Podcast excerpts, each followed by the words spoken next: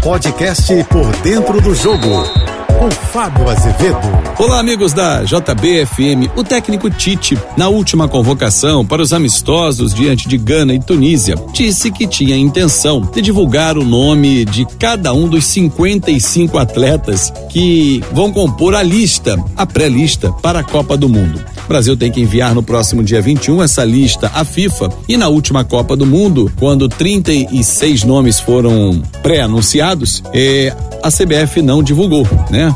E aí ficou aquele burburinho, até que a lista vazou e alguns nomes pegaram mal porque criaram expectativa nos jogadores e nada era oficial. Por isso, o Tite na última convocação disse: "Não, eu quero divulgar a, a lista dos 55". No mesmo momento, Juninho Paulista, que é um assistente, um coordenador técnico da seleção, falou: "Calma, professor, vamos conversar". E o Tite foi convencido a não divulgar a lista dos 55. Como a FIFA também não é obrigada a divulgar essa lista, o Brasil vai entregar, mas não vai divulgar. Desta, 26 serão anunciados no próximo dia 7 de novembro. Aí sim, a lista definitiva daqueles jogadores que vão à Copa do Mundo. Mas tem um detalhe: caso alguém se contunda, pode fazer uma troca. Dia 14 é a lista definitiva. Lembrando que a Copa do Mundo no Catar, e eu estarei lá com a JBFM, começa no dia 20. A seleção anfitriã vai receber o Equador. O Brasil estreia dia 24 diante da equipe da Sérvia. Aliás, falando em preparação para o Mundial, Anthony, que é nome certo na lista do Tite, fez um dos gols na vitória do Manchester United